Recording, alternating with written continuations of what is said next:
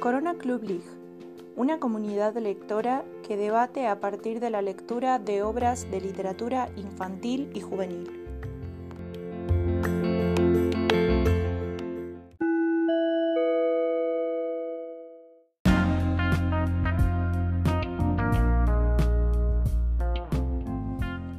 Han pasado dos semanas desde que propusimos en el Corona Club League la lectura de Todos los soles mientes del gran Esteban Valentini. Después de haber estado leyendo a varias escritoras, nos hemos como metido de lleno con un escritor esta vez eh, y con una textualidad que nos interpela un poco, tanto a Toto como a mí, porque no es lo que siempre elegimos eh, nosotras que, estamos coordinando el club. Es un tipo de textualidad que entre tanta realidad eh, propone pensar en un mundo posible. Sin embargo, ese mundo posible, bueno, ahí no le escapamos tanto, es un mundo en donde lejos de ser ideal, de ser súper tecnológico, o en donde los problemas ecológicos están resueltos a partir de la tecnología de avanzada. Es un mundo futuro, sí, pero tiene muchas miserias eh, actuales de los seres humanos y eso hace que no esté tan lejos de lo conocido.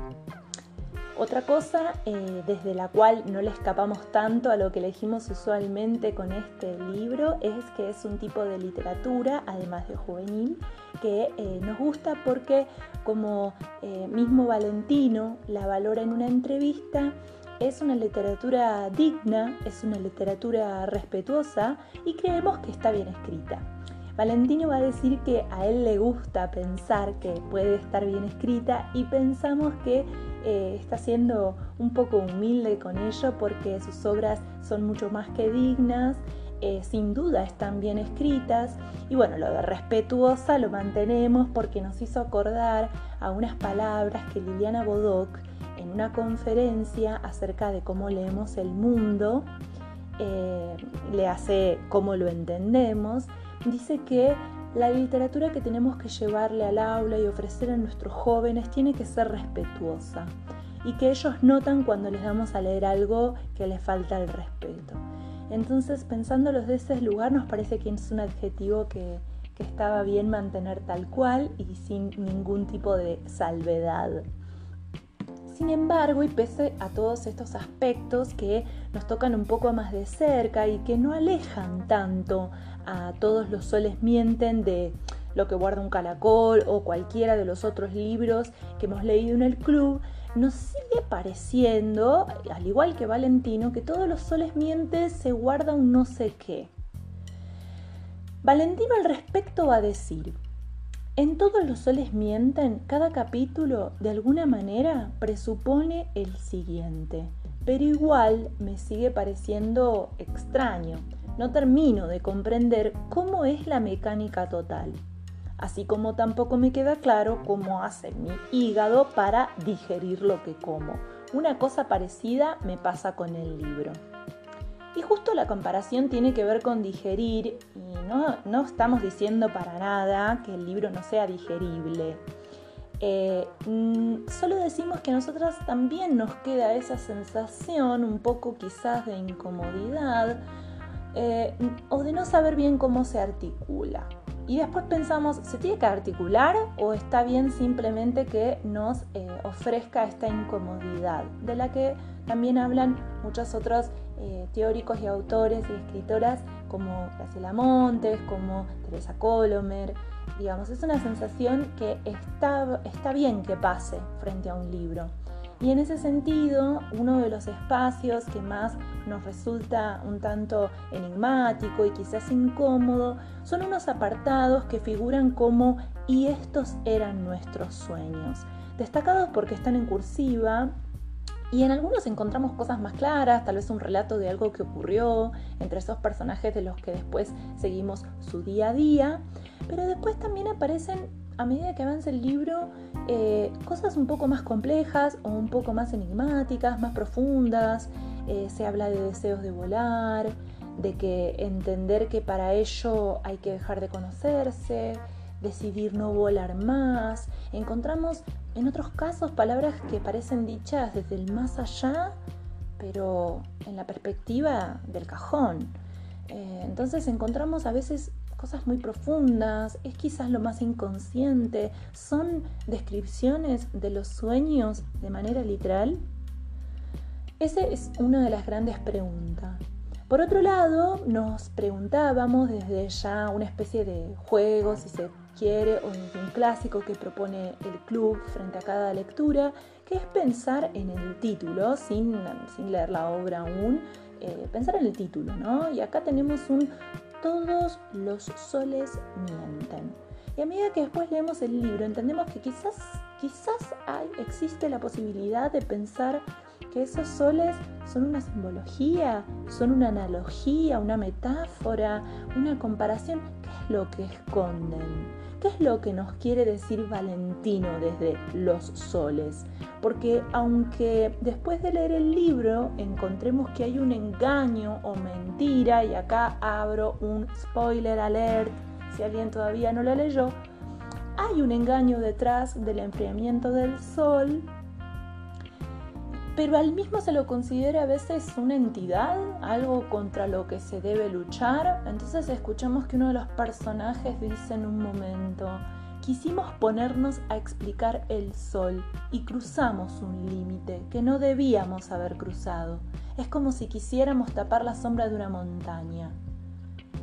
¿Es que ahí puede haber un eco de este respeto que le debemos a la naturaleza por encima del conocimiento que debemos tener de ella o desde la manipulación que se puede hacer a través de la ciencia?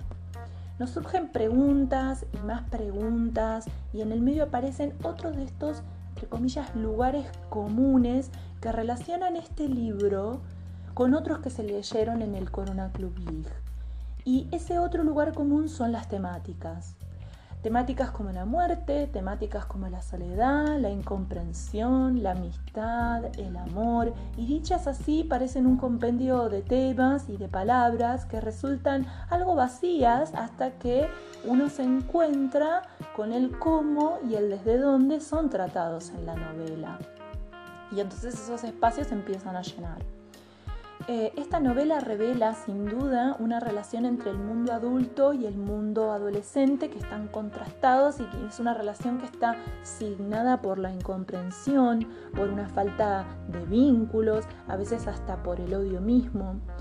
Eh, los adultos en la novela son los que establecen el plan eh, de este engaño y quienes se guardan de esa forma un futuro solo para sí mismos, en todo caso también algunos de sus familiares, pero digamos no para estos jóvenes que son enviados a matar plagas de ratas. Eh, y entonces ya no está vigente esta idea de los jóvenes son el futuro. Los jóvenes, si hay algo que no tienen en esta novela, es futuro, o sea, arranca desde ahí. Eh, ¿Será por eso entonces que, no tienen apellido? Y ahí volvemos a otras de estas preguntas que están vinculadas con maneras em, de narratología específicamente, ¿no? Todos los, los nombres de nuestros personajes son un nombre y una letra. Y una letra mayúscula que siempre coincide con la primera del nombre. Entonces, esta falta de futuro es lo que hace que no tengan apellido. ¿Será porque no tienen nada que legar, no van a tener una descendencia? ¿Será que su futuro empieza con la misma letra de su nombre, pero no sabe si tiene terminación porque el horizonte manda muerte?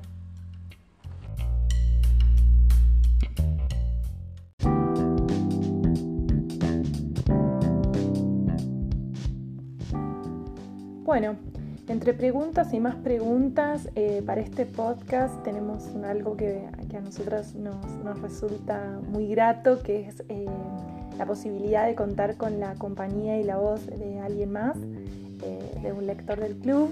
Así que antes de, hacer un pequeño cierre, los invito a escuchar una pequeña entrevista que hicimos con Pablo Campolongo para seguir reflexionando un poco más sobre la ciencia ficción, sobre los temas que aparecen en el libro.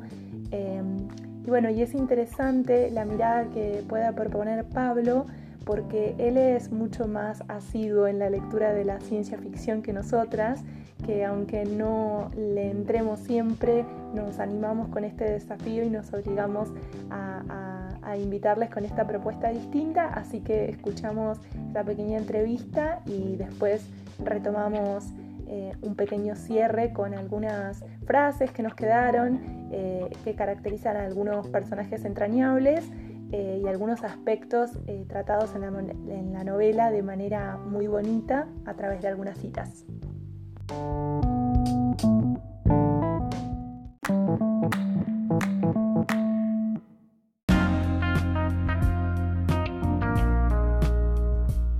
Bueno, Pablo se sumó al club de lectura, al Corona Club League, y estuvo leyendo todos los soles y mientes. Primero vamos a pedirle que se presente. Hola, hola a todos. Eh, mi nombre es Pablo, yo soy docente de media y un ávido lector de ciencia ficción. ¿Qué te pareció este libro de, Esteban Valentino? Me refiero a, la historia que cuenta y a la forma en la que está contado. Eh, la historia, bueno, a mí me gustó, obviamente me, me atrapó mucho. Me, pareció, bueno, es una, historia distópica en un universo, en este universo, este, en una realidad futura, en un futuro no muy lejano y que este, plantea, bueno, esta, esta cuestión distópica de un, futuro apocalíptico em, que me parece que la historia está muy buena y es muy atrapante. Me cuesta a veces eh, por ahí contar demasiado porque no me gusta contar detalles para que la gente se, enganche y lo, y lo lea.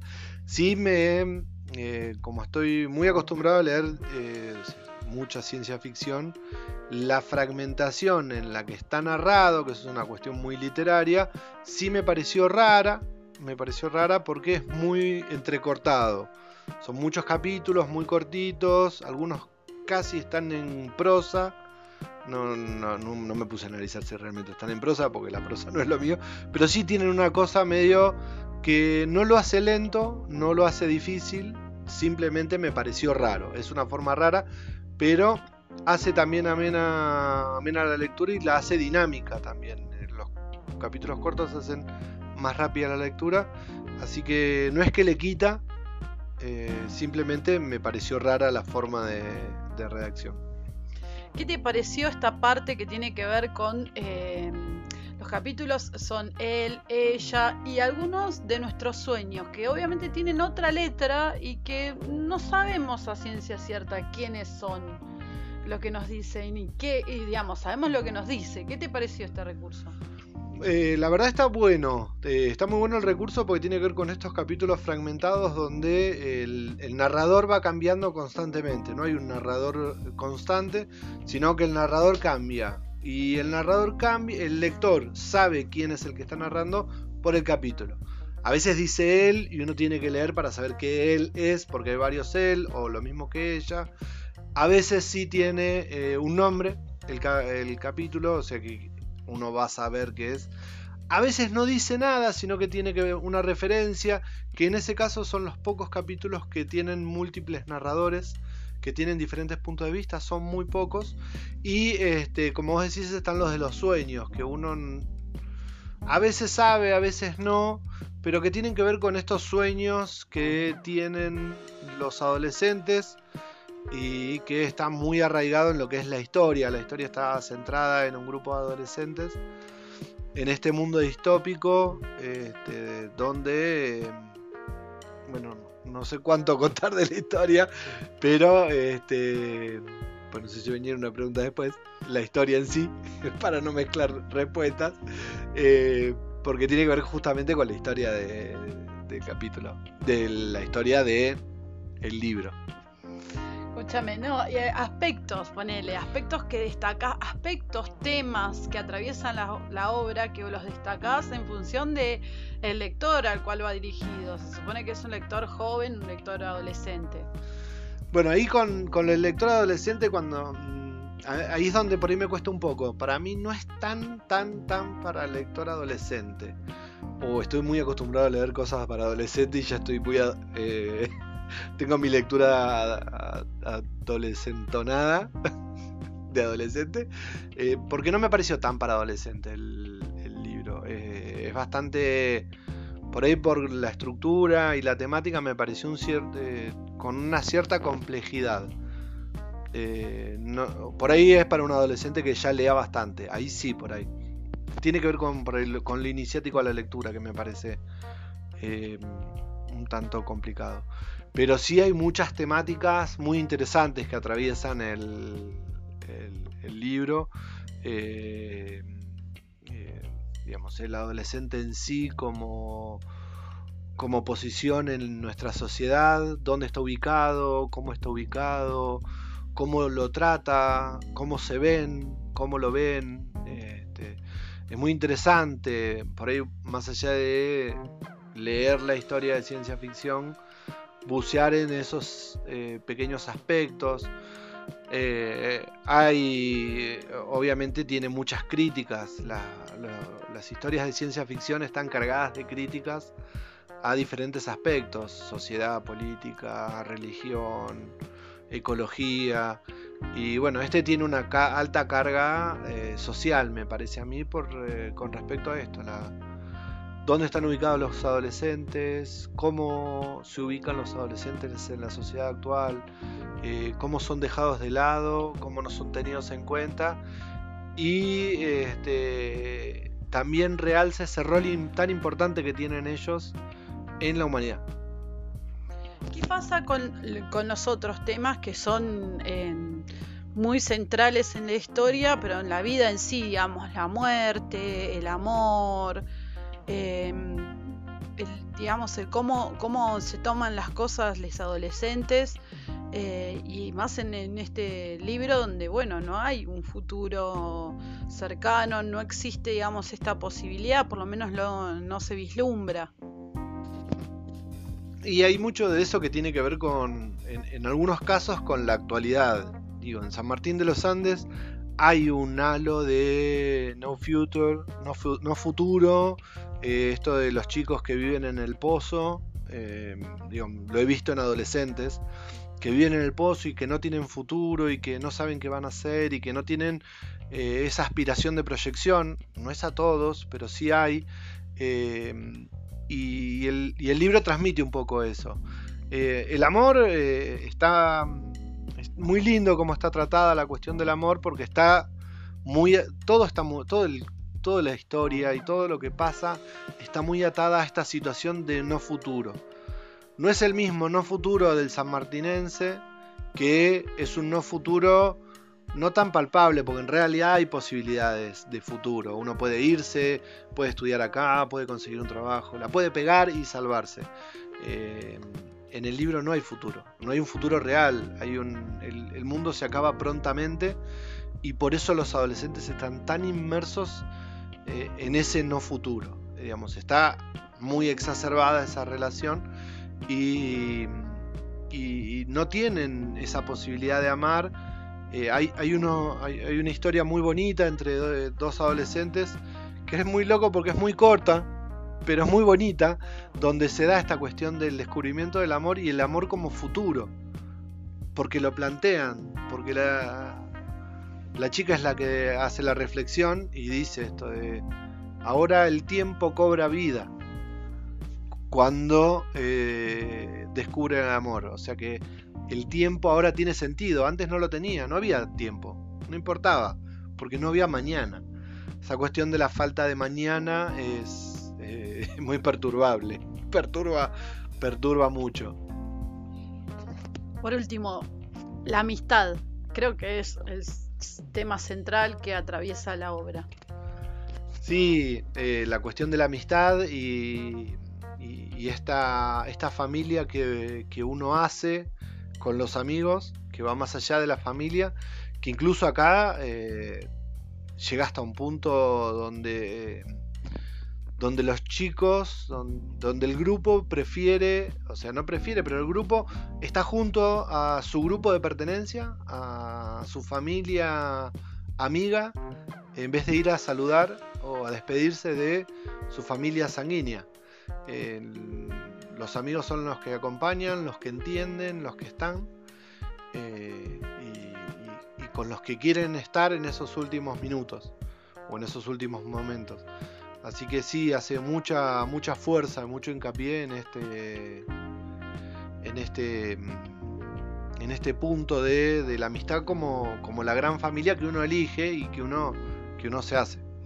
Y en la adolescencia es eh, muy elocuente el tema de la amistad porque tiene que ver con todo el descubrimiento y con la, elección. Hoy, antes de, grabar el podcast, hablábamos un ratito acerca de, creo que fue Dolina el que lo dijo, que bueno, que a la hora de, jugar al fútbol por ahí eh, estaban todos los, los, que uno podía elegir, estaban los mejores y estaban los amigos. Es siempre la decisión es elegir a los amigos porque mejor divertirse jugando al fútbol que ganar con alguien ajeno, con alguien que después no compartís nada. Es como, a mí me pasó un poquito eso, digamos, al leerlo es, bueno, yo prefiero quedarme con, mi grupo y, ya sé que voy a tener eh, el mejor de los recuerdos si se quiere, ¿no? Pero este sería el mejor de los casos que no es hablando del libro, pero bueno.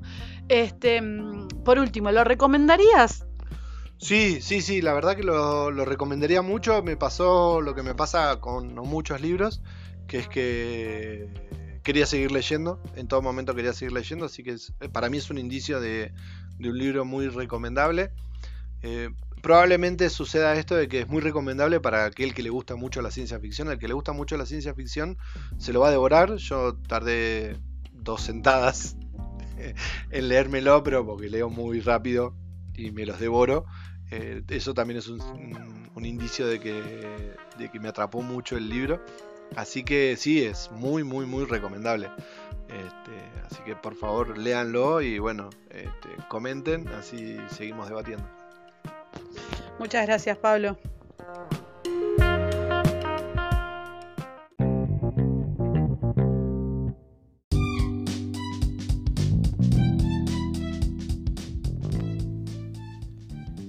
Bueno, para terminar queríamos dejarles y compartir con ustedes algunas citas, em, algunas partes de este libro que tanto nos, nos gustó.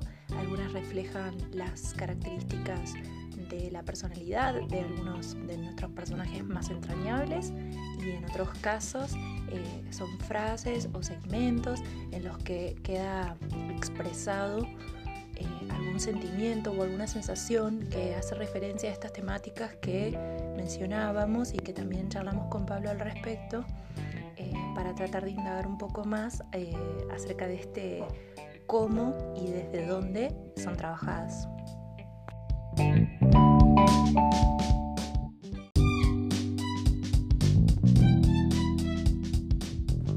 Bueno, algunas de estas frases eh, tienen que ver, por ejemplo, una con el optimismo de un personaje que se llama Felipe F, que sin duda igual siempre es un poco melancólico y ahí retomamos eh, algunas palabras de Valentino cuando dice que prácticamente toda su obra es un poco melancólica, es un poco triste. Y este Felipe tiene de eso, es súper optimista, pero para ello ha atravesado una pena que le encarna el cuerpo, que se le vuelve indivisible y que después va a determinar que él diga que, bueno, que si ellos iban a ser los últimos tenían la obligación de ser los mejores.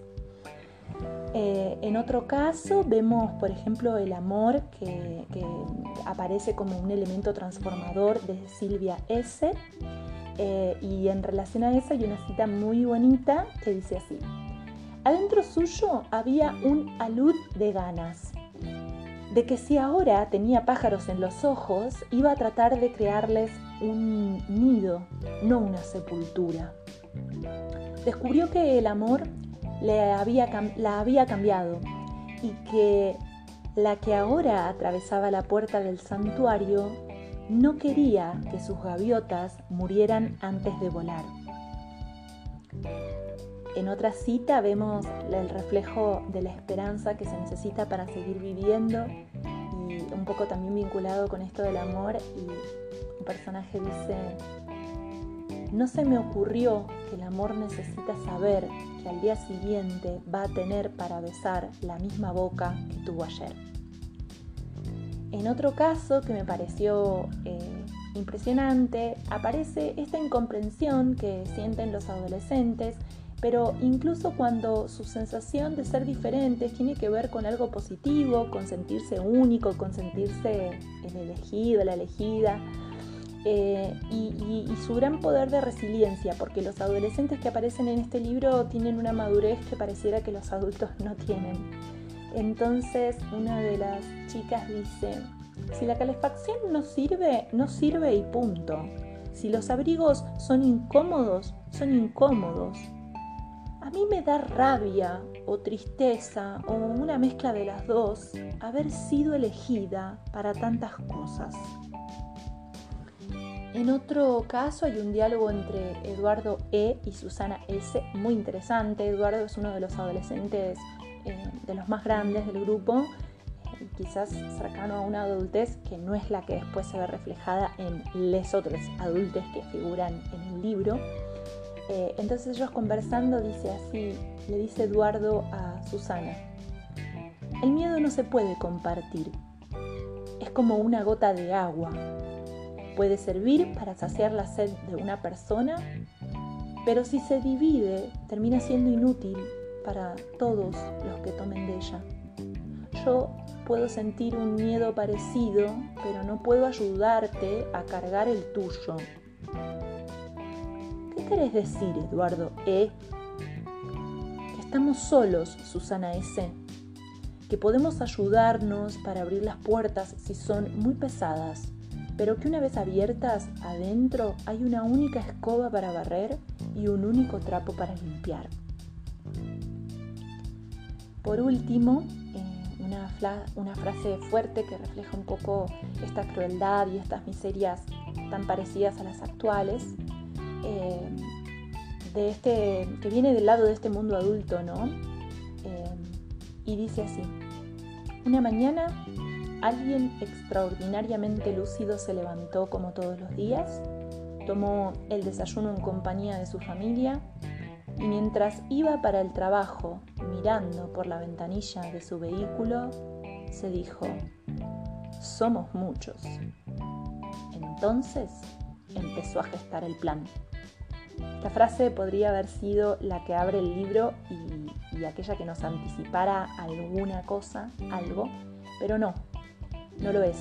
Es hoy nuestra frase de cierre y sin duda los va a dejar pensando.